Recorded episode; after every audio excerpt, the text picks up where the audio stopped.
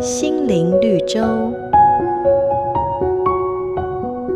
圣经上有两个地方，一个叫加利利海，那是在以色列的湖，非常漂亮。耶稣当年就在这湖边传道。加利利海从约旦河由北往南流，因为是活水，所以湖水很清澈，鱼类非常丰富。以色列还有另一个海，叫做死海，水虽然大部分也是从约旦河进来的，但再也流不出去，因此变得非常脏，盐分很高，没有任何鱼虾能够生存，因此称之为死海。上帝赐给我们的生命是一条流动的河流。当我们把神赏赐的祝福不断分享出去，多做见证，多传福音，多做主工，就能让生命成为活水江河。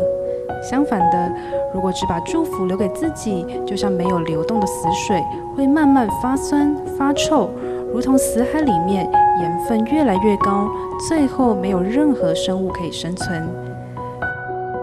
请问你的生命中有活水吗？求神帮助我们被耶稣的爱所充满，就能从心里不断涌流出爱，因此祝福更多人。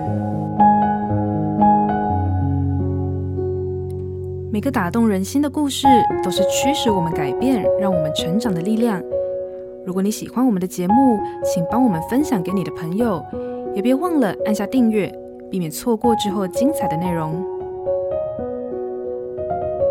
瑞园银楼与您共享丰富心灵的泉源之旅。